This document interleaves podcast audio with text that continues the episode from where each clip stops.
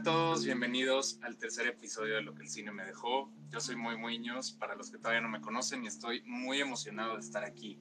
Les platicaba en el episodio pasado cómo es que me enamoré del cine, cuál fue esa película que me marcó y que me tiene hoy hablando aquí con ustedes.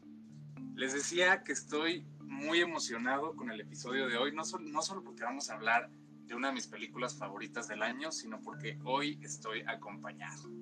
Tengo conmigo a Margot de Echando el Chal, el podcast, y tremendo chal que nos vamos a echar de esta película. Margot, cuéntanos un poco más de tu podcast, de ti, y cuando termines, quiero que me contestes la siguiente pregunta. ¿Qué es lo que el cine te ha dejado a lo largo de tu vida? Qué fuerte. Oye, pues muchísimas gracias. Yo soy la más feliz de que me hayas invitado. Me siento súper honrada. Y bueno, me presento, soy Margot Uría. Tengo el podcast Echando el Chal, que precisamente va a cumplir este 9 de abril dos años. Y literalmente así como su nombre lo dice, es un espacio donde me doy la oportunidad de platicar de todo un poco, temas de interés, eh, cosas que están ahorita en tendencia, dudas que tengo, platico con personas que me van a dar respuestas a mis cuestionamientos también actuales. Y pues es un espacio muy a gusto y donde, así como tú dijiste ahorita, donde nos encargamos de platicar súper a gusto mientras vamos aprendiendo y que es yo creo que mi finalidad número uno. Yo lo que quiero es que después de eso tengan una manera de ver distinta, un conocimiento más o algo que les pueda aportar a su vida y pues de eso se trata y de, pasarla muy a gusto. La verdad es que yo amo hacer el podcast y me emociona mucho estar aquí el día de hoy contigo y hablando de, esta película que ahorita vamos a hablar más a fondo pero que me dejó así modo tieso como el sticker que, luego andan por ahí circulando. Pero bueno, contestando a la pregunta que me, que me dices de que, lo que el cine me dejó a mí. Ay, lo estoy pensando y creo que la, la respuesta es que me ha dejado emociones. Y te digo emociones porque no es solamente la emoción que me causó el ver alguna película porque instantáneamente cuando me hiciste la pregunta mi mente empezó a dar mil vueltas y a traer mil recuerdos a, al momento presente. Pero es mucho, o sea, tanto las, las experiencias y las emociones que me dejaron las películas, pero también las personas con las que he compartido alguna ida al cine. Que creo que, que si vas con alguien al cine es porque algo tiene que ver contigo y hay una relación especial. Entonces me vino a la mente eh, primos que hace mucho que no veo, mis hermanos, mi novio, mi hermana, mis papás, eh, cuando llevo a mis sobrinitos. Entonces creo que, que, podría resumirlo en eso, que me ha dejado emociones, tanto por lo que las películas me han hecho sentir, pero también yo creo que lo más especial es las personas con las que he compartido o he podido vivir estas experiencias creo que ni siquiera les hemos dicho de qué película vamos a hablar hoy, pero hablaremos de Promising Young Woman o Hermosa Venganza. Oye, oye, que antes, y perdón que te interrumpa, ¿qué onda con las traducciones? O sea, de Promising Young Woman a Hermosa Venganza. nada que ver. Creo que nada que ver, pero creo que, creo que eh, si hay una razón, no, no, te la, no, te la, puedo decir específicamente, pero los estudios, las distribuidoras, eh, creo que hasta, hasta hacen estos equipos como de brainstorming para ver qué título se le pone. Eh, muchas veces eh, piensan en el, en el público, en la audiencia, y piensan en títulos más catchy, más como atrapadores, que llamen un poco más la atención. Y, y, digo, a mí me parece que en este caso, eh, Hermosa Venganza se escucha hasta más dramático, ¿no? O sea, como, como que, sí, casi hasta Sí, totalmente. que creo que también es, es una... Sí, claro. A mí lo que me pasó fue que cuando me lo dijiste, o sea, que fue en inglés, dije, órale, qué o sea, dije, va a ser de igual de una mujer emprendedora o de alguna mujer exitosa, y sabes, de que alguien que logró un algo, o sea, tipo, me vino a la mente un Michelle Obama, ¿Me explico? Y luego, o sea, cuando es hermosa venganza, dije, ájala, o sea, algo anda aquí medio, medio que me va a sacar de onda. Y creo que sí, creo que sí te sacaron de onda. Mucho, mucho, mucho me sacaron de onda, sí. Pero ya, continúa, continúa. Muy bien, pues les contaba, Hermosa Venganza tiene cinco nominaciones de la Academia, incluyendo Mejor Director y Mejor Película. Es un thriller de venganza, no el típico thriller, y ahorita les voy a decir, les voy a dar un poquito del background de este subgénero.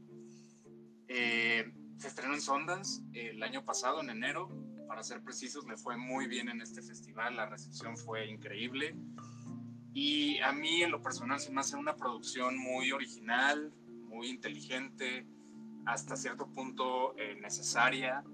Creo que va a dejar, eh, pues, un, un mensaje y, y, va a hacer que la gente Sí. hable de ella. Yo coincido, creo que, que no sé cómo es esta frase, pero que va como a mover el avispero, o cómo dicen. O sea, que, que va a ser una revolución. O sea, creo que sí va a haber mucha como controversia y muchos comentarios alrededor de esta película, la neta. Completamente, completamente. Eh, y bueno, pasamos al cast. Esta película es protagonizada por Kerry Mulligan, Bo Burnham, Al- Alison Brie, Chris Lovell, Laverne Cox, Adam Brody, Alfred Molina y la misma directora tiene por ahí un cameo. Órale. Eh, esta directora es Emerald Fennell. Eh, si quieres, al ratito te digo en dónde sale. Sale unos segundos. Eh, Emerald Fennell es showrunner de la segunda temporada de Killing Eve, que por cierto, si no la han visto, es bastante buena. Apareció brevemente en The Crown como Camila Parker, que no me odien, no me maten, no he visto ¿Cómo? The Crown y está en mi lista. Ay, Sí, no, no, no tienes he visto The Crown, está en mi lista. Es un must, Sí. es un must. Yo sé, yo sé, yo sé. Eh, y bueno, este es el primer largo- largometraje de Emerald. La verdad es que para hacer su primera película, creo que lo hizo espectacularmente bien. Y ya hizo historia. Ya hizo historia en primera por ser la primer, primera mujer británica en estar nominada como directora Qué chido. y segunda por ser una de las dos mujeres nominadas por la Academia a Mejor Dirección en el mismo año, pues. Entonces, pues, Sí. un aplauso grande a la directora, la verdad Sí, es que sí. muy bien, muy bien hecho. Y bueno, platicándoles un poco de qué va este subgénero. eh, bueno, el género es Rape and Revenge. Para aquellos que no les suene, este es un subgénero de los famosos exploitation films, género que estuvo particularmente popular durante los 70s. Su estructura por lo general es así. Acto 1, un personaje eh, en su mayoría femenino es abusado o torturado. Acto 2, el personaje sobrevive y se recupera. Y acto 3, el personaje cobra venganza o mata a sus abusadores. Dentro de las que ya conocemos o más o menos ubicamos está The Last House on the Left, Venganza del Más Allá, I Spear on Your Grave, entre otras. ¿Por qué, por qué yo creo que Hermosa Venganza refiguró a este subgénero?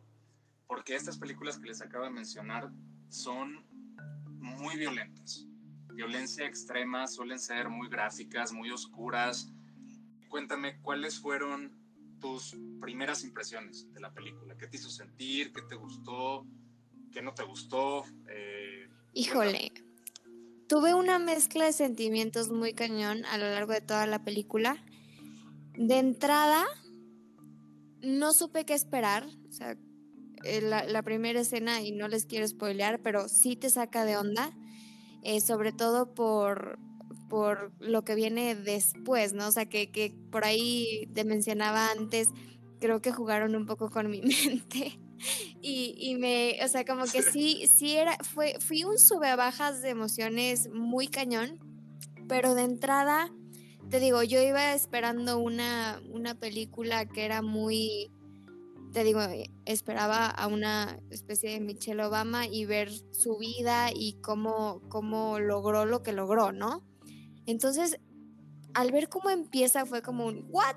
O sea, de entrada ahí ya me sacó de onda. Bueno, para esto entonces, Sí, te sí. interrumpo, perdón. Para esto me imagino que no sabías Nada. nada, de la película, ni habías visto el trailer, ni Absolutamente nada. absolutamente nada. O sea, yo, eh, te soy honesta, extraño mucho el, el cine como tal. Llevo pues ya más de un año sin poder ir al cine, que espero ya poder regresar pronto. Pero sí me... Ya, ya, es momento, de totalmente. Sí, lo extraño, o sea, si te soy honesta, sí lo extraño.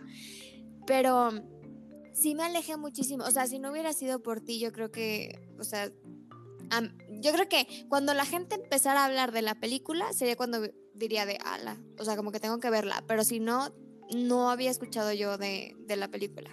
Si te soy honesta. Sí, sí, sí. Yo creo que también por eso me, llamó la atención. Porque luego también al ver las fotos, que estas que ahorita eh, están como que ya viéndose en publicidad y demás, esta donde sale como con, con esta peluca de colores, me recordó a, ¿cómo se llama? Harley Quinn.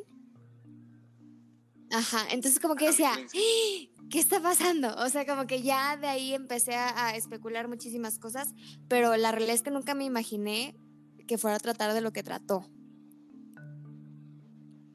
Sí. Qué fuerte, pues, pues qué interesante, ¿no? Creo que, creo que está, está padre. Yo, yo te tengo que confesar que la primera vez que la vi, porque ya la vi unas tres veces, tengo que aceptarlo, me gustó tanto que ya la vi tantas veces y es increíble cómo cada vez que la veo voy cachando ciertas cosas que a lo mejor y no vi la vez pasada que la vi. Entonces, eh, es, ese tipo de películas es una película que guarda eh, muchos mensajes entre líneas, creo. creo. Eh, a, mí, a mí me gustó, se me hizo, me causó un shock muy especial porque, a ver, no, esto no es spoiler, la película va en línea de un abuso a una mujer. Yo soy un hombre, yo la verdad es que jamás voy a entender cuál es ese miedo y qué es ese miedo que sienten las mujeres cuando salen allá afuera eh, por el simple hecho de ser hombre, ¿sabes? O sea, yo nunca lo voy a entender, nunca lo voy a vivir. Y esta película creo que lo maneja también que hasta el mismo hombre le transmite ese miedo que la mujer puede llegar a sentir. Y, y, una película que te transmita eso, al menos a mí, me parece muy poderosa. Y... Eh, juega mucho Ay, perdón. no, y te iba a comentar que creo que llega en un momento en el que, al menos hablo por México, que las mujeres estamos revolucionadas, ¿no? Y estamos hartas de este tipo de situaciones. Entonces, por eso mismo yo creo que llega en un momento en el que va a ser todavía mucho más polémico.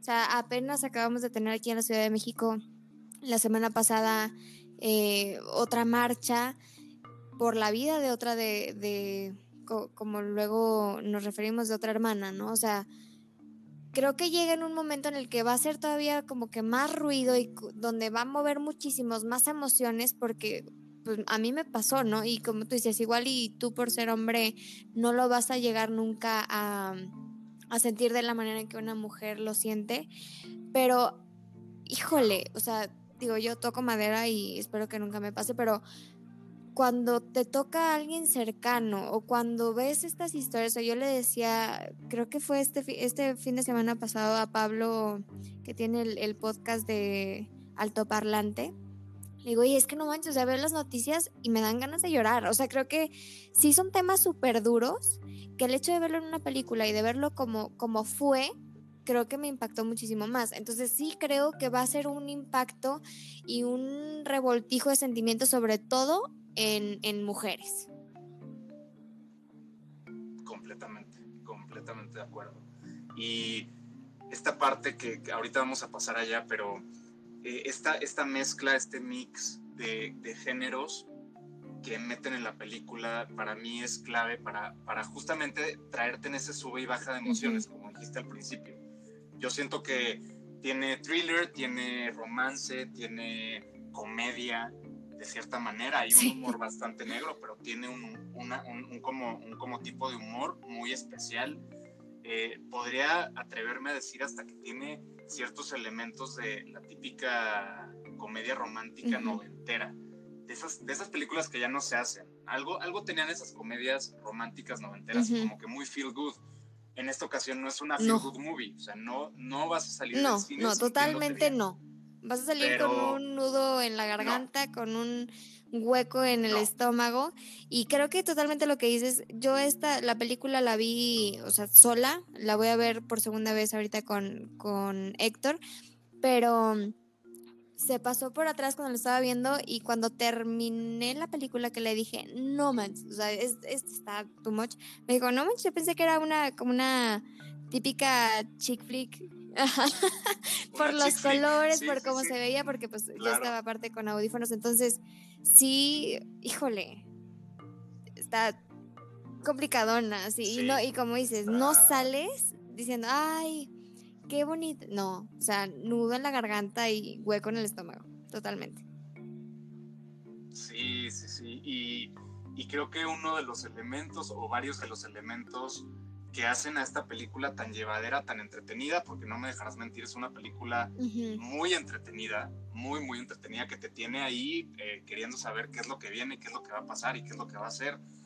Eh, creo que el maquillaje, el vestuario, eh, la, producción, el set, todo tiene que ver en generar esas sensaciones en el espectador.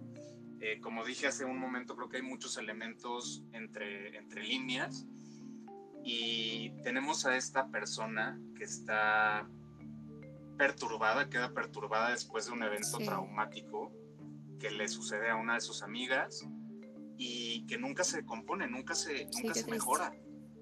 Eh, y es, es, es, es, muy chistoso cómo juegan con los colores y con cómo la ponen a ella. Eh, muchas flores, colores rosas, pasteles. Sí, que, que, al final... La, la visten sí, y al final, o sea, hablemos claros, la pobre mujer está deprimidísima.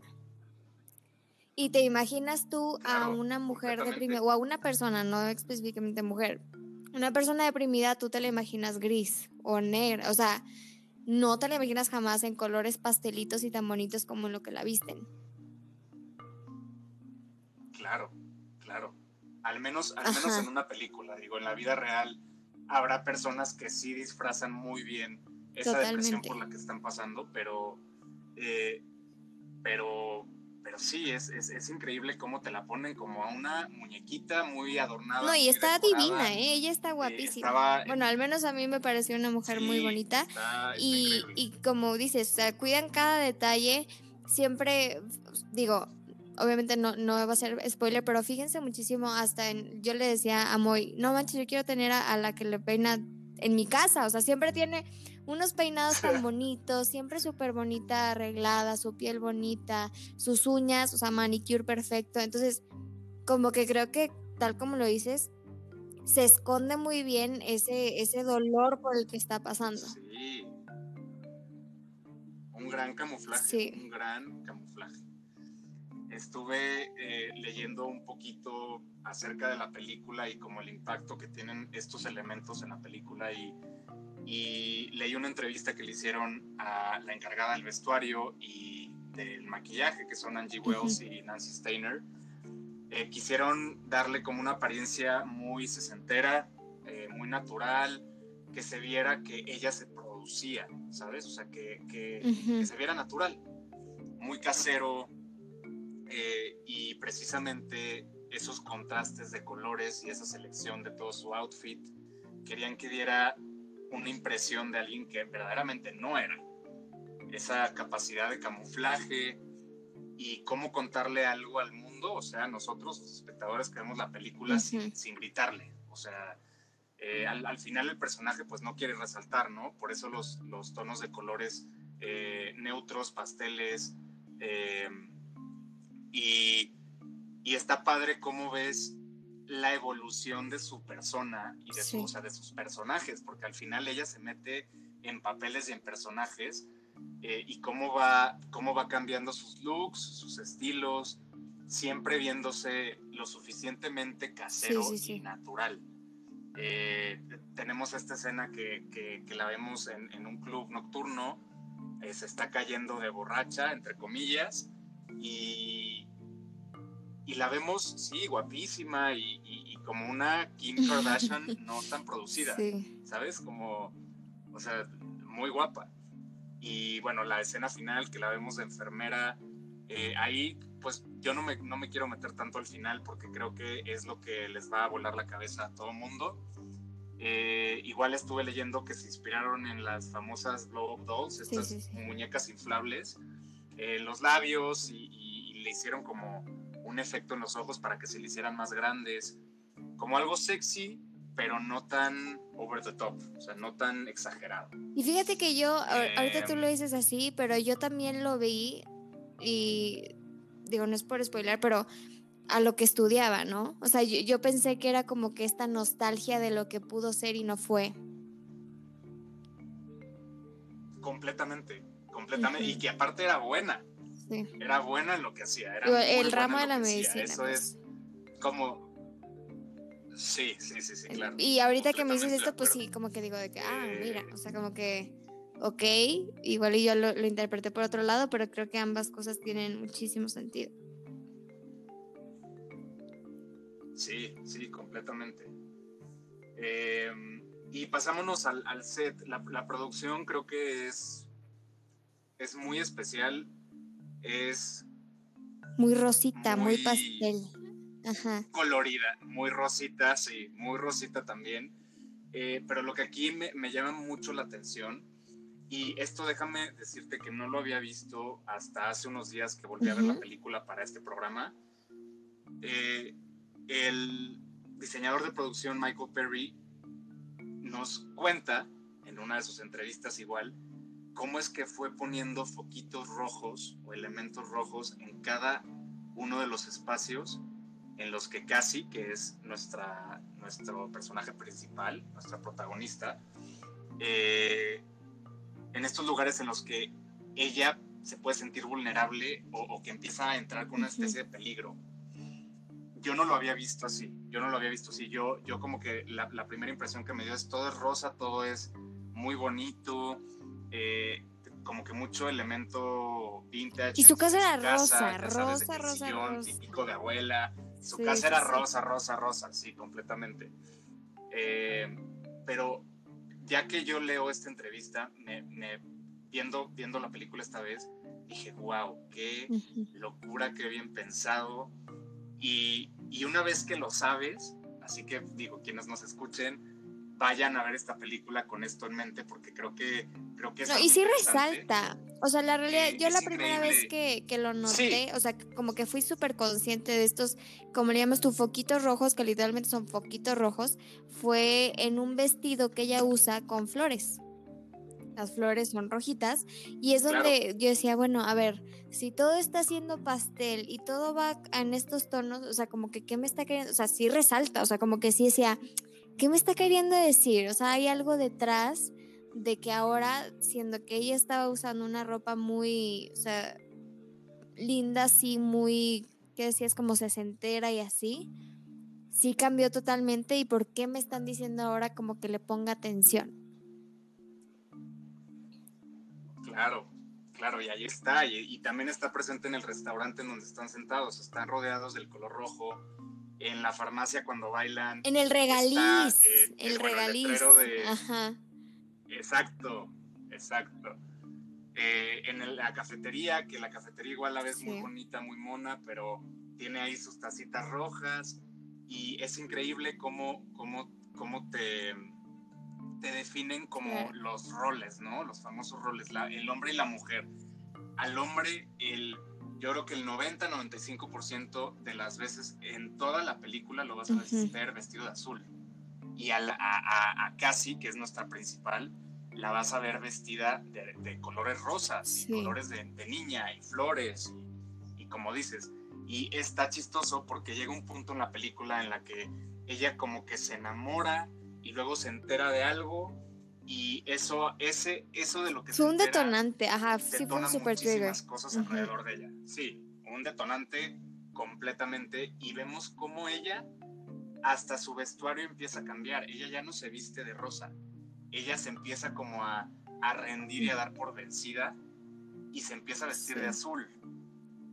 O sea, como diciendo, eh, casi, casi que, güey, ya ganaste, ya déjalo ir, ya o sea, déjalo, sí, sí, sí. Ya, ya pasó. No, empieza a hacer también el, el azul hasta en, en una carta que envía. No sé si, si te estás acordando o estés en donde yo estoy, pero sí, se empieza a notar muchísimo ese cambio. Y una de las cosas que yo también noté o que me llamó la atención fue que yo en mi mente, pues te imaginas a una persona, o sea, ojo, yo soy, mi papá me dice que si estoy de luto todo el tiempo, o sea, yo sé mucho de vestirme de negro porque me gusta, pero creo que en mi mente tengo presente, por ejemplo, a mi amiga Natere Canales, la persona para vestirse más colorida del mundo y es la persona más alegre, o sea, siempre risa, siempre así. Entonces yo decía, a ver, esta morra está de colores súper bonitos, súper así como que eh, tiernos y es una chava que no sonríe, ¿no? O sea, es una chava que, que sí, o sea, que dices algo oculto, o sea, por más de que tenga estos colores eh, pastelitos o lo que sea, ¿qué onda con, con, con que no le sale una sonrisita, o sea, ni haciéndole cosquillas? Entonces creo que si te empiezas a, cuestionar o si te empiezas a, dar cuenta de estas cosas, que creo que va a ayudar mucho a quienes escuchan este, este capítulo, que se van a poder dar cuenta de estas cuestiones que estamos platicando y cómo de neta te están tratando de decir, o sea, te están gritando que te des cuenta de algo. Claro, sí, sí, sí, sí, completamente, completamente. Por ejemplo, tenemos unas escenas en o sea, con ella y su, novio, en la que por fin la estamos viendo un poco más contenta, un poco más feliz, un, poco más segura. Sí. Finally, sí, por fin. Eh, y bueno, no vamos a decir qué es lo que pasa después. Vean la película. Eh, creo que, digo, punto y aparte de los colores y todo, me faltó mencionarlo al principio. A mí me parece que la película en su totalidad es como una bomba de cultura pop, completamente. Los colores, la música, eh, el cast. es un tanto retro, ¿no? Es, una, es, cultura pop. Sí, sí, sí, sí, completamente. Completamente. Siento que, siento que, no sé si sea uno de los objetivos principales, pero sí siento ahí un elemento como de nostalgia muy presente en toda la película. Sí, pues yo creo que aparte es de los temas principales, ¿no? O sea, esta, nostalgia que no la deja seguir adelante. Exacto, exacto, el recuerdo, la nostalgia, eh, sí, completamente. Tenemos, tenemos por ahí un, par como de, de momentos musicales y no, no, no estoy diciendo que se ponen a cantar y a bailar porque la película no es un musical, sino que tenemos dos momentos en los que tenemos dos canciones que instantáneamente las vas a recordar y si no las recuerdas es o porque estás muy chiquito y no te tocaron o porque, simplemente no te gusta el pop. Pero, o porque hater, sí, sí, sí, completamente. Eh, esto sí, pues se los voy a spoilear y no, no me importa porque está en, en, en, el internet por todos lados y eh, hay una parte en la que se ponen casualmente a bailar y a cantar en una farmacia la, la canción de Paris, Hilton. de Paris Hilton. Bueno, esa canción a mí me llevó a, creo que yo estaba en secundaria. Empecé a bailar, yo también, o sea, Qué vejez. Automático. Sí, no, no. Qué vejez. y, y leyendo, leyendo algunas, algunas cosas eh, interesantes de la música, resulta que fue, por ejemplo, bastante sencillo acceder a esta, a esta canción, porque por lo general canciones como Stars Are Blind o un hitazo popero que todo el mundo ubica son carísimas. O sea, es carísimo poder comprar el derecho, los, los derechos de la canción. No lo lograron con Toxic, que ahí tenemos una versión alternativa instrumental eh, de orquesta de Toxic bastante creepy y, y creo yo que muy a la medida para la escena. Eh, y por ejemplo, no pudieron comprar esa, esa canción y dijeron, bueno, ¿cómo le damos la vuelta? Yo quiero que esta canción sea parte y fue parte completamente. Yo la tengo pegada en mi cabeza y la vimos en el trailer y la gente se volvió loca cuando la vieron en el trailer. O sea, imagínate a dónde llevó la gente que con el póster empezaron a pensar que la película se trataba de Britney Spears o que Britney Spears eh, actuaba o, que Kerry Mulligan era, era, era Britney Spears en esta película, ¿sabes? Sí, sí, sí. Qué locura.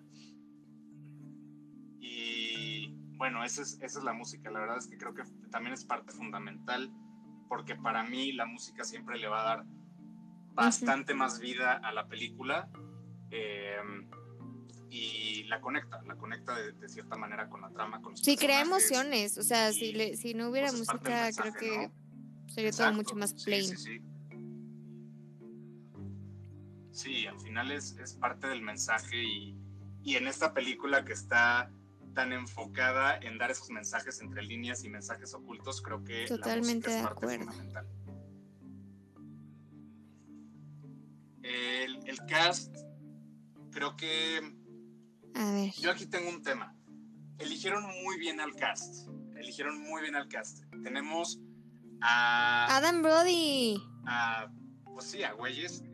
Adam Brody, tenemos a Adam Brody que es un tipazo y que a todos nos cae muy bien y todo y no voy a decir mucho, pero en esta película y te saca de onda. va a caer tan bien el tipo y te saca de onda y creo que es completamente adrede ese que te saque de onda, ¿sabes? Que te saque de lo que estás acostumbrado a ver con, esa, con ese actor. Entonces, hasta el cast creo que está muy bien pensado, muy bien escogido. La directora en algún momento dijo que ni siquiera se podía creer cómo había logrado conseguir al tremendo cast que se consiguió, porque la verdad es que es un muy buen cast. Digo, a, a, Kerry Mulligan la, vimos ya en El Gran Gatsby, en Drive, eh, bueno, en esta película de Netflix, se me fue el nombre ahorita, pero la hemos visto en varias películas, a mí se me hace que es un papelazo. Algo que sí me hubiera gustado más son dos cosas.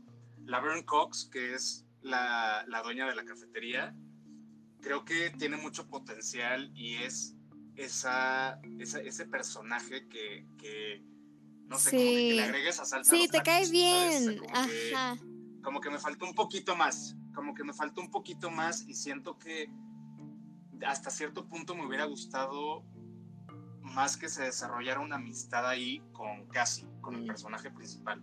Porque eran, eran, eran, eran comadres, ¿no? Eran, eran amigas, pero llevaban una relación como un poco más laboral que de amistad. Pero creo que también... Eh, que al final pues estaba bonito el detalle. No, creo que yo también... Eh, o sea, no sé si me hubiera gustado tanto o no sé si hubiera tenido el, mismo impacto el que fueran amigas por, por lo que pasa. Que no quiero spoilear y quiero cuidar mucho mis palabras. Pero creo que si hubieran desarrollado una, una amistad se hubiera visto mucho más complicado o no hubiera resultado las cosas como resultaron. Que no sé, o sea, pasa y, lo que decimos, ¿no? está, está, en, está en depresión, está casi, y exacto, entonces creo que en, en, caso de que sí hubieran ellas logrado que, digo, al final creo que sí tienen una relación importante por lo que pasa al final, pero mm, creo que no hubiera salido lo de, o sea, hubiera sido un final igual y un tanto distinto, que yo me imaginaba un final, es más, me imaginaba a un híjole, es que no, no, no sé, no sé si, si, hasta pudiera decir lo que, lo que alguna vez en mi mente pasó, como si fuera una película de Disney, literal, o sea, regresando a que me esperaba una chick flick. ¿Me explico? Entonces creo que si se hubiera desarrollado esta amistad, hubiera entorpecido todo lo que pasó. Creo que parte, parte como esencial de lo que es casi es esta persona, y digo, suena feo y qué triste, pero esta persona sola, esta persona deprimida y esta persona que literalmente está envuelta en, en esa situación que le pasó.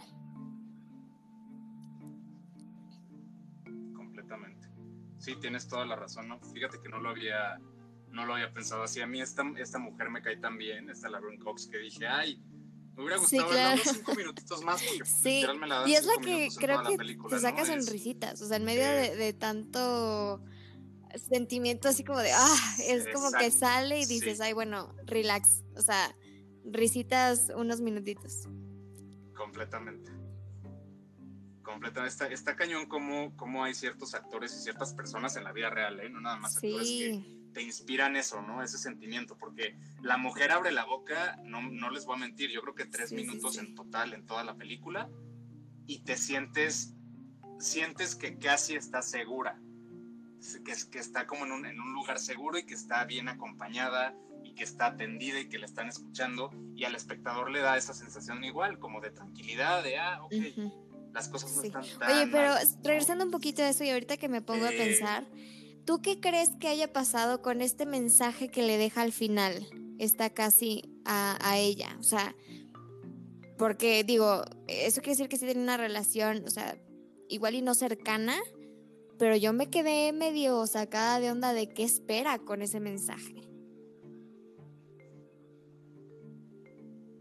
Pues yo creo que yo creo que yo creo que ese mensaje fue un mensaje de agradecimiento, porque al final ni siquiera con su familia era cercana.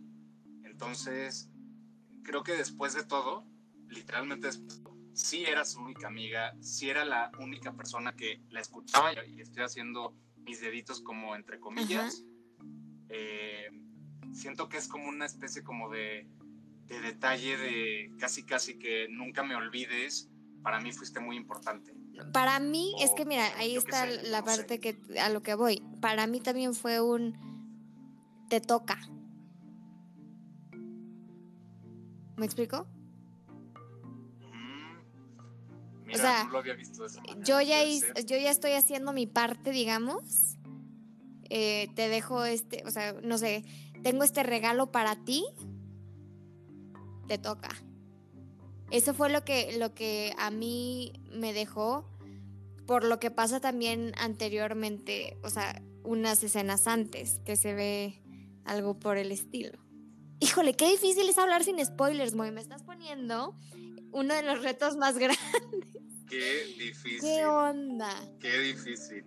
Te prometo, te prometo que la próxima vez que te tenga aquí vamos a hablar de una película que ya haya Porque literalmente ¿eh? siento que voy a hacer más bolas. O sea, la verdad es que sí quiero que si escuchan este capítulo y si lo que estoy diciendo o estamos diciendo les hace sentido, por favor escríbanme y díganme si estaba de acuerdo y díganme que no los hice yo más bolas, porque está canijo de verdad. Pero regresando un poquito al tema, ¿tú qué dices? O para mí fue un gracias te toca. A mí, el, eh, yo el te toca, la verdad es que no lo había pensado de esa manera. Para mí fue un gracias.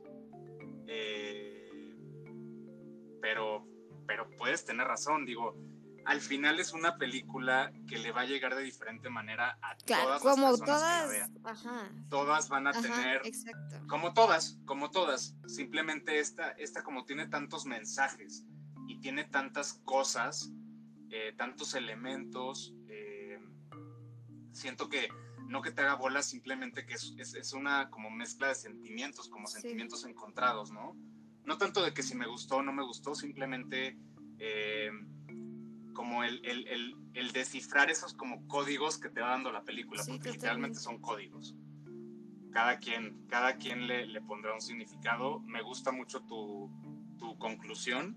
Yo no lo había visto de esa manera, pero ahorita que me acuerdo de, de su expresión, de la expresión de, de Laverne Cox, puede que tenga razón, ¿eh? O sea, es como, ah, Sí, siento que ni siquiera lo, lo, veía venir. Me gusta. Pero sí, o sea, y te decía antes de empezar a grabar, ay, a mí esta, esta mujer me dieron ganas, o sea, hasta de abrazarla, o sea, híjole, o sea, como que dices, qué, qué cañón por lo que estás pasando, pero qué feo que estés sola afrontándolo. No sé. Claro. Sí, al, final, al final no era una persona totalmente estable. O sea, eh, como lo platicábamos. Sí, o sea, fue, se los juro, fue lo, de lo primero que le dijimos. O sea, sí, creo que va a levantar mucho, mucho de qué hablar. Pero qué importante también reconocer lo que acabas de decir. O sea, no es una persona, y como dijimos también al principio, no va a ser una película que salgas y que digas, esta chava es mi role model. O sea, jamás. Nunca jamás. Creo que esta parte que dices de, hey, ve a terapia, hey, ten un sistema de apoyo, o sea, qué importante, y, te lo dije también, o sea, para mí creo que sí hubiera sido, y por eso te digo lo de, lo de que no le, le vería mucho caso a que tuviera una amiga de verdad, porque si no, esta soledad igual y no hubiera estado tan sola, o sea, sí hubiera sido un proceso muy distinto, porque creo que el, el hecho de que cuando tienes un sistema de apoyo, cuando tienes amigos, cuando tienes pareja, son muchas veces, y como te lo comenté, son un jalón de orejas, son un ponerte la mente más en claro, ayudarte a desembarañar todos los nudos que puedas tener en la mente. Y creo que en este caso, esa soledad que tenía esta chava, eh, la hizo quedarse envuelta en ese suceso tan trágico que le pasó. Y hablábamos también sobre la codependencia.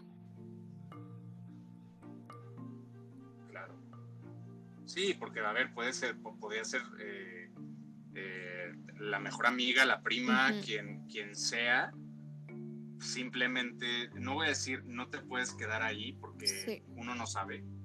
O sea, como dijiste tú hace rato, hasta que te pasa o hasta que algún cercano le pase, totalmente. más o menos vas a, vas a ver qué, qué, es lo que se siente y, me puedo imaginar que es un sentimiento espantoso. Pero, pero sí, completamente de acuerdo contigo. Creo que teniendo un, un grupo de apoyo, alguien que te escuche, alguien que te motive, que te oriente, eh, que te recoja del piso si es necesario, las veces que sean necesarias, porque eso hace un buen amigo, eso hace tu familia, no siempre, pero, pero eh, vaya, son, son, son roles, ¿no? Que ya conocemos. Y pues sí, eh, es, es, es, triste. Es y es más triste saber, es más triste saber que es una realidad y puede ser una realidad de muchos.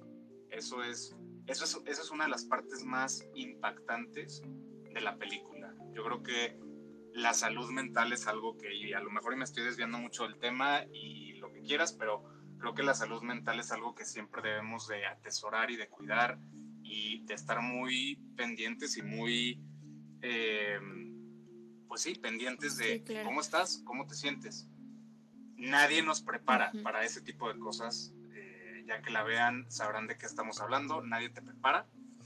Eh, y pues, bueno, yo creo que... No, está cañón. es, necesario un, No, porque aparte, o sea, si nos vamos a, Por ejemplo, yo lo que notaba mucho, lo que percibía yo de la película era una lealtad impresionante a su amiga, ¿no? O sea, este tipo de, de cosas donde... O sea, justo, creo que va a ser una película que muchas personas podrán tomar como de que, híjole, pues qué fuerte, que sí, pero creo que una de las cosas que yo más me quedo, Margot, y que sí cuestioné mucho y que sí me fijé muchísimo, es esta parte, o sea, sí, qué fuerte lo que pasó, qué fuerte todo lo que, como que esta lucha que ella trae, por decirlo de alguna forma, pero sí quise nunca perder de vista el que, como dijimos, no es que la chava estaba al 100%. O sea... Sí, no, completamente de acuerdo. No es, no, es no es una heroína. O sea, yo, yo siento, siento que muchas personas lo van a tomar de esa manera y yo respeto y puntos las de percepciones de cada quien. Para mí, para mí, para mí yo no la veo como una heroína, no la veo como un, un rol ejemplar, como dijiste tú hace un rato, para mí es la protagonista de la película. Y sí, es un ángel vengador, al final es un ángel vengador y me encanta, me encantan estos elementos que no sé si los notaste, pero eh, de repente la ponen, eh, bueno, como los encuadres en los que los ponen los fondos, como eh, pareciera que casi tiene alas cuando está sentada en su cama. El halo este o, el azul, el cuadrito este azul en el, café que la ponen como esta, como un santo. No voy a decir virgen, pero la ponen como esta, como, ajá, como esta, como, un ángel. Pues al final es, es, un ángel vengador, ese es, ese es su papel. Yo siento que es un ángel, ángel vengador. Eh, y, siento que la película igual se puede desviar un poquito y será la percepción de algunos de que quiere pintar al hombre como un hijo de puta y como un cabrón y que todos los hombres somos iguales. Yo no creo que ese sea el objetivo de la película. Yo creo que sí, sí falla un poquito y esta es otra de las cosas que, te dije que no me como que terminó de convencer. Sí me hubiera gustado un poco más de profundidad en los personajes, como que no hay grises o eres bueno O sea, ¿eres un buen tipo o eres un hijo de puta, cabrón, eh, rufián? ¿Sabes? Como que lo vemos un poco con el novio, eh, como que no tenemos esos grises de, ay, puedo ser bueno, fui malo, pero ya soy bueno, eh, o nunca he sido así de malo. Eh, como que me faltó un poquito de profundidad en los personajes en general, ¿eh? O sea, no o sea, ni siquiera nada más en los, en los masculinos, también en, los femeninos. como muy por siento, que, siento que está, exacto, como que está, sé y siento que está juzgando y exponiendo a un tipo de hombre.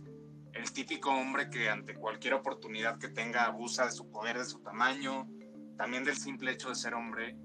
Y, y esto, es, esto, esto es chistoso porque siento que el, el hombre le pierde como la el sentido de gravedad de ciertas acciones y de, de, ciertos asuntos, porque el hombre se convence de la narrativa de que es un buen tipo. O sea, él está convencido de que es un buen tipo, entonces, ay, pues yo hice esto, pero soy un buen tipo y lo vemos eh, en múltiples Sí, yo creo que en la mayoría. durante la película. No es que todo. Sí, literal. Es que, ay, soy, soy, soy bonachón, soy buen tipo, eh, te ofrezco ride y durante el ride ya como que se me calentó acá y pues mejor te llevo a mi departamento, pero sigo siendo buen tipo, ¿sabes? No estoy haciendo absolutamente nada malo. Y esa es la delgadísima línea que muchos hombres cruzan, que no deberían. Está cañón. Y a mí también una de, de, las partes en las que más, de que dije, ala, ¿qué onda con esto?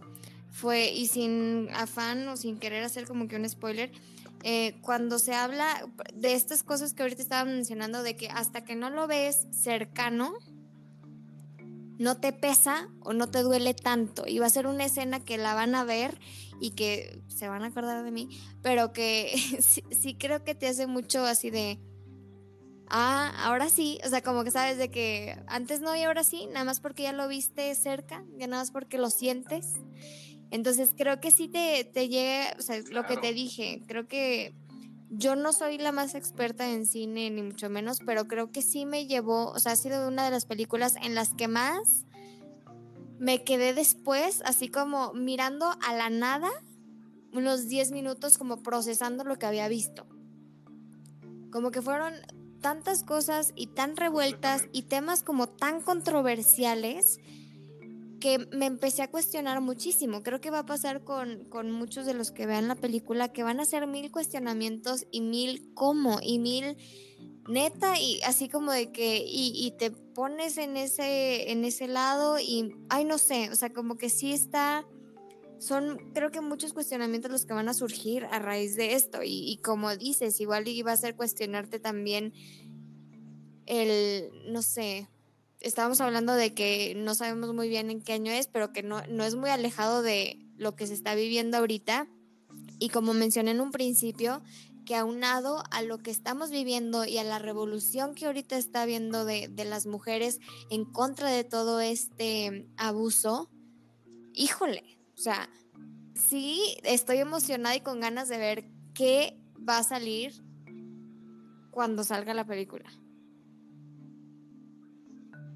Sí, sí, sí, sí, qué, qué, intriga. Siento que va a haber reacciones divididas. Yo en su mayoría, eh, y me encuentro dentro de esa mayoría, es una película que me gustó mucho y es, es, es un... No me voy a sentir mal por decir que me gustó, porque al final el discurso y el mensaje es un, es, es un mensaje muy fuerte. Entonces es, es, es una película que te la pintan muy bonito y te la decoran muy bonito, pero trae un discurso muy fuerte y muy impactante. O sea, no, no me quiero sentir mal eh, de decir que es un peliculón y que la disfruté y que me gustó mucho, porque sí lo hice, sin embargo, es una película que, como dices, te deja pensando, te deja meditando, eh, te deja cuestionando ciertas cosas. El otro día me pasó algo muy curioso, eh, que la verdad es que no me había pasado, pero yo presencié y yo sentí ese miedo con el que viven ustedes mujeres.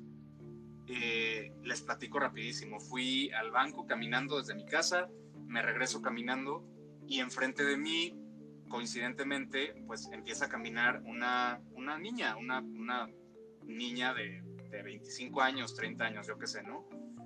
Yo intenté guardar mi distancia porque estábamos a punto de meternos a un estacionamiento, el estacionamiento muy oscuro, eh, cero guardias, cero policías, no había gente, había como dos coches.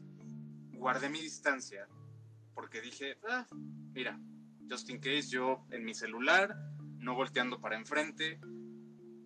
Aquí lo que pasó fue que seguimos caminando por el mismo trayecto, porque aparentemente íbamos al mismo lugar, y llegó un punto en el que yo con todo y que estaba guardando mi distancia, la niña se cruzó al otro lado de la calle y caminamos hacia el mismo lugar. Qué locura, qué, qué, qué feo sentir ese acecho y qué feo sentir es eso, o sea, ese sentimiento de me están siguiendo, eh, quién sabe qué me puede hacer, está mucho más grande que yo, eh, ¿sabes? Sí, no, no, qué, qué fuerte, qué duro. Obviamente yo no sentí lo que sintió ella, simplemente me sentí incómodo porque...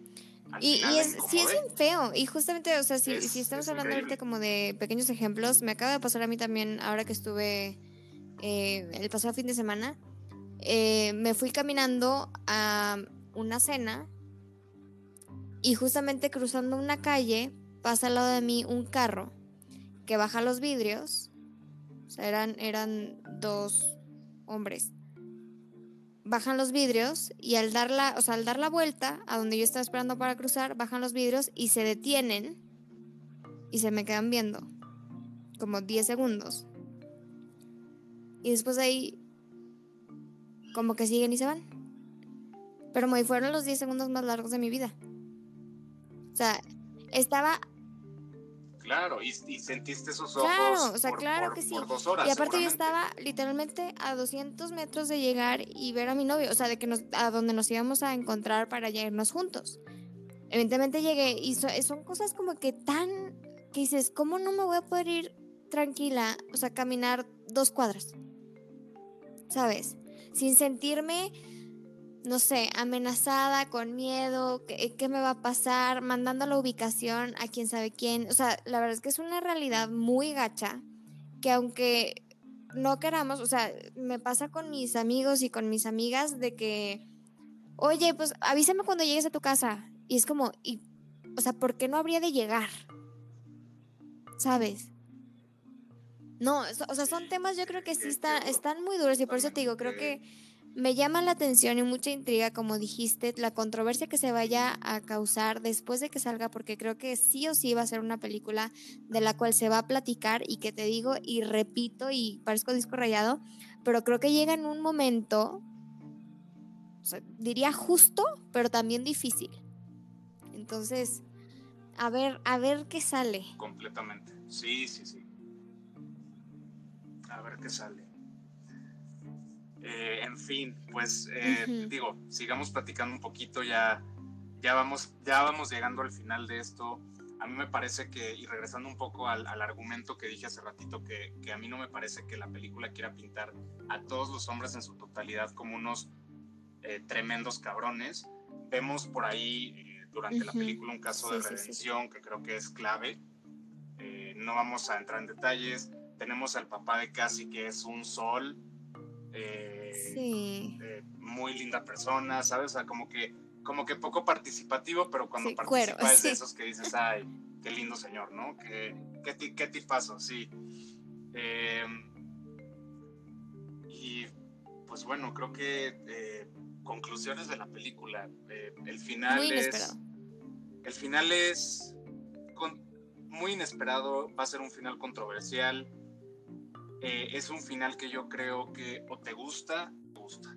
Así como tuvimos a los personajes sin grises, ese es el final también. No creo que vaya a haber una persona que diga, ay, me gustó esto del final, pero esto no me gustó. O sea, siento que el final eh, engloba una cantidad como de, de acciones y de cosas que yo, yo creo que o te va a gustar o lo vas a odiar.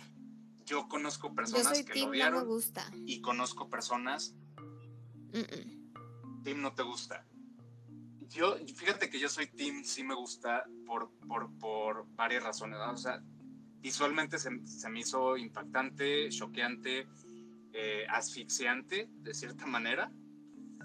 Eh, me gusta porque creo que es una como alegoría de lo difícil que es ganar en este tipo de situaciones. Creo que eso, eso es el mensaje que quiere comunicar la directora y bueno, el trabajo de todo el cast y todos los que estuvieron involucrados en la película. Creo que eso es, es, es lo principal y se alejaron completamente de, de de ese momento extremadamente violento, como les decía en un principio, de estas rape and revenge films, que son muy explícitas eh, y muy chistoso. La directora en uno de sus primeros guiones, uno de los finales, era que, pues, evidentemente acababan con. Esta, esta mujer acababa con todos los hombres encerrados en una casa y quemaba la casa. Tú sabes Tú sabes de qué casa hablo y por qué había muchos hombres ahí concentrados. Eh, ese era uno de los finales, pero dijo, no, ¿qué pasaría si pasa esto? Eh, todo se ve, te lo intentan como platicar, como que todo se solucionó y como una especie como de happy ending, un poquito, obviamente un, muchito agridulce, porque para mí es un, es un final agridulce, ¿no? este, como que de cierta manera, de, cierta manera se hace, se hace justicia, pero no sabemos qué tanta justicia se haga. Entonces, está un poco fantasioso el final, sin embargo, o sea, repito, yo siento que es una alegoría de lo difícil que es ganar en este tipo de situaciones. Es, es como, es, es, es, como, un, es eh, como un John Wick, y, y, lo decía la misma directora, es como un John Wick sin un final triunfal. La, trilogía de John Wick, bueno, son madrazos y balazos y putazos toda la película. Y al final el güey, eh, pues termina ganando, ¿no? Siempre se sale, no, no, no que se salga con la suya, pero el güey gana de cierta manera. El, el güey logra salir. Y de hecho nunca te pasan como el, ahora sí que el cuadro clínico ni, ni, ni psicológico ni mental del personaje. O sea, él nunca lo vemos en el piso ni llorando. Yo sé que pues eh, a lo mejor el personaje fíjate, ¿eh? tan solo por ser hombre, yo no sé si, si por eso no lo veamos, pero al güey nunca lo vemos en el piso, siempre balaseando, siempre movido y se recupera y corre y esto y el otro. Siento que la directora quiso tomar eso, como que esos finales triunfales y deshacerlos, o sea, hacerlos como moronitas de, acá te va cañón, o sea, no sé, son sentimientos encontrados. Y ahorita que lo dices, me hace sentido, sí, o sea, como tú lo, lo ves, aún así yo me quedé boquiabierta, pero pues sí, o sea, lo que me dijiste ahorita que es un final agridulce totalmente y creo que sí, no hay no, no, hay, no hay una respuesta, una salida fácil, yo creo que a estos temas. Entonces, sí, por ese lado creo que también es un final de cierta manera acertado, pero sigo en lo mismo, creo que no me gustó.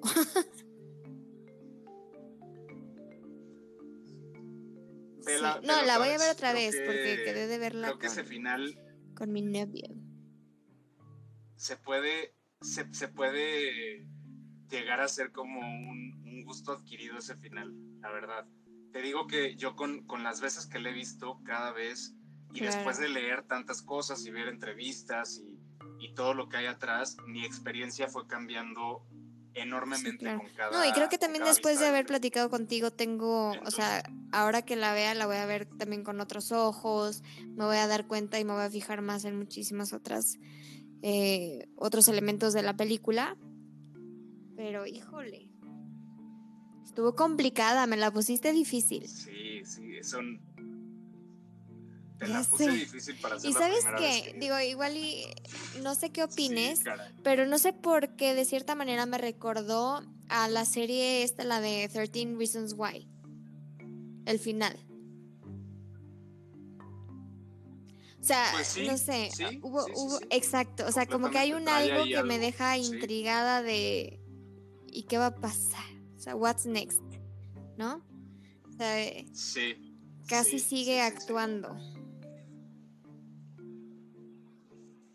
Y, y, es que también ahí está la magia de ese final, es muy interpretativo de cada quien. O sea, ¿qué, qué, qué va a pasar después? O sea, que sí, pasa lo que pasa, pero ¿qué pasa después? Van a seguir estas cosas que, pues, quién sabe, siempre siguen, siempre hay injusticias. Eh, no sé, siento que ahí está la magia de ese final. Como que el, el, echar a volar tu imaginación y, y, poner ciertos escenarios, ¿no? Que la verdad es que en su mayoría son negativos, que es lo peor de todo. Por eso es, por eso es un final muy fantasioso, es un final eh, fantasioso para mí, completamente. Ay, sí, estuvo, estuvo complicado. Y, y digo, estuvo, está complicado el final.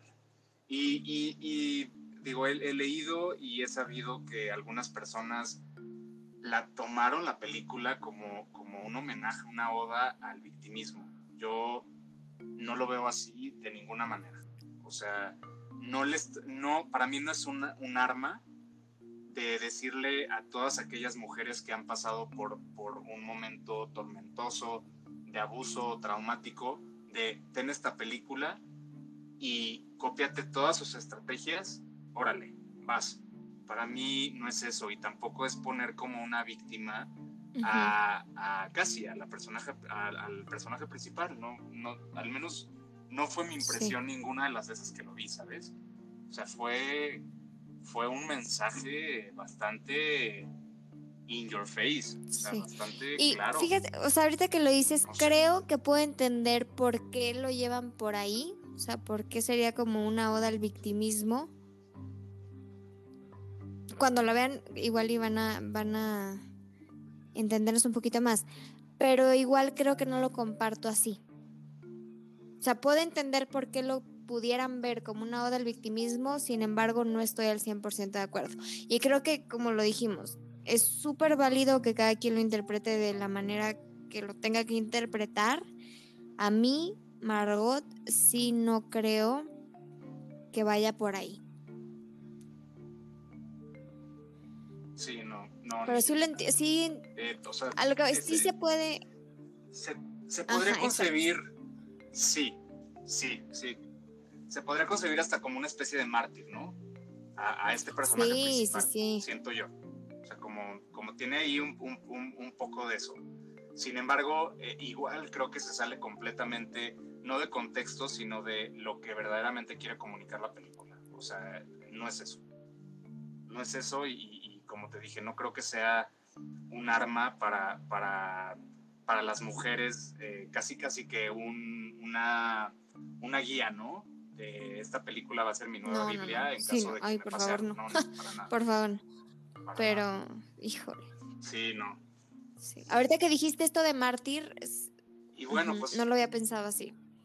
Pero, sí, puede ser, puede ser, puede ser. Sí, totalmente de acuerdo. En eso eso ahorita sí me dejaste, o sea, me dejaste como en shock porque no lo había pensado desde el punto de vista que pudiera verse como un, un mártir o de que, híjole, este, lo que yo hago, lo que, ¿me explico? O sea, como de que fíjense lo que sufro, me explico que, que también es donde pudiera yo entender un poco de por qué lo llamarían un poco también victimismo, pero Sí. Pero casi que se podría hasta decir que está justificado de cierta manera, ¿no? O sea, no es. Por eso siento que yo. O, o sea, por eso siento que se sale de contexto el hecho de pensar que toda la película está como eh, bajo ese bajo ese esquema de No, que y sea ojo, un- una oda. parece que es un, Yo- yo- o sea, un no super plan armado. O sea, esto no, no fue nada como lo que hace casi, no es nada improvisación. Entonces, también ahí es como para, Sí, ajá, o sea, de que cuestionate a ver qué, qué es, qué se pretende, qué es lo que se busca y desde ahí también analicemos el, el si es un, o sea, si, si se pudiera llamar victimismo o no. El que todo sea tan meticuloso, o sea, que como que el plan o los planes que hace que fueran tan específicos, me hace pensar diferente. ¿Me explico? Entonces creo que sí te, sí te hace cuestionarte y, ver las cosas desde ciertos puntos de vista, que es algo que a mí personalmente y te agradezco muy, me está ayudando mucho el platicar contigo, que probablemente son cosas que yo por mi cuenta no hubiera percibido o no lo hubiera detectado. ¿Me explico? Sí, sí, sí, claro, completamente. Completamente, querida. Pues, conclusiones. Eh, para mí, Moy es una película que todos deberían de ver. Es una película muy adornada, muy colorida, muy candy, muy hasta, hasta cierto punto medio empalagosa. Eh, tiene sus giros de tuerca muy cañones. Eh, ese final, como ya hablamos bastante de ese final, que no, no hablamos del final final, pero hablamos del final como pudimos y como nos dimos a entender, va a ser un final muy polémico, la gente hablará de ese final, gente lo odiará, a gente le va a gustar. Eh, definitivamente recomendada. Creo que, digo, eh, se acerca su estreno en cine creo que es una película que por la estética que maneja y porque es verdaderamente entretenida, a mí se me hizo una película muy entretenida, creo que vale la pena la ida al cine. Eh, definitivamente la experiencia cambia y ese es mi punto de vista. Kerry Mulligan está increíble la directora para haber sido su primera película, la aplaudo completamente muy bien lograda, muy bien hecha. El guion es muy inteligente, muy original, muy bien escrita, de verdad. Me gustó mucho esta película. Sinceramente sí es de mis películas favoritas del año. Por mí que le den todos los premios de la academia, sé que no va a ser así, pero por mí que... Es que cinco nominaciones, o sea, este, chido cinco nominaciones. Imagínate, imagínate, haces tu primer película y te llevas cinco nominaciones al Oscar, más todos los premios que ya se llevó a la bolsa de, otras, de otras entregas. Está, está cañón, así. Goals. Ahora sí que esas son metas, no fregaderas. Y yo digo, por mi parte, creo que, sí, como dices, es una película que no me arrepiento de ver. Hay algunas que ves y dices, ay, no, perdí de tiempo. Para nada, o sea, sí me gustó. Sí me, me dejó cuestionándome muchísimo. Creo que a simple vista puede ser una película engañosa. Como les dije, pareciera que es una chick flick. Pero no, agárrense y prepárense para una mezcla de sentimientos.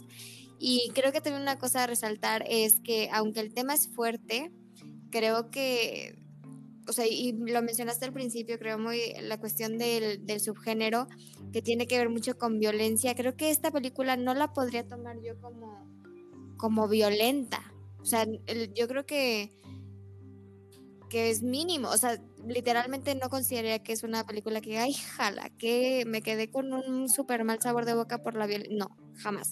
¿Te quedas con un sabor agridulce por el final, por lo que pasa, por eso? Sí.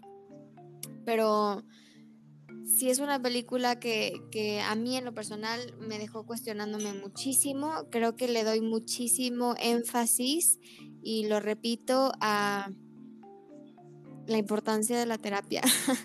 y creo que no voy a quitar de ahí mi dedo del renglón. Pero me gustó y te agradezco muchísimo la oportunidad de platicar de esto que es algo nuevo para mí, pero lo disfruté mucho. Da mucho gusto, querida. Me da mucho gusto. Amigos, es momento de irnos. Margot, muchísimas gracias por acompañarme. Ha sido un placer tenerte acá y espero que no sea la última vez. Claro que no. Yo también espero que sea el eh, primero de muchos y te agradezco de verdad muchísimo.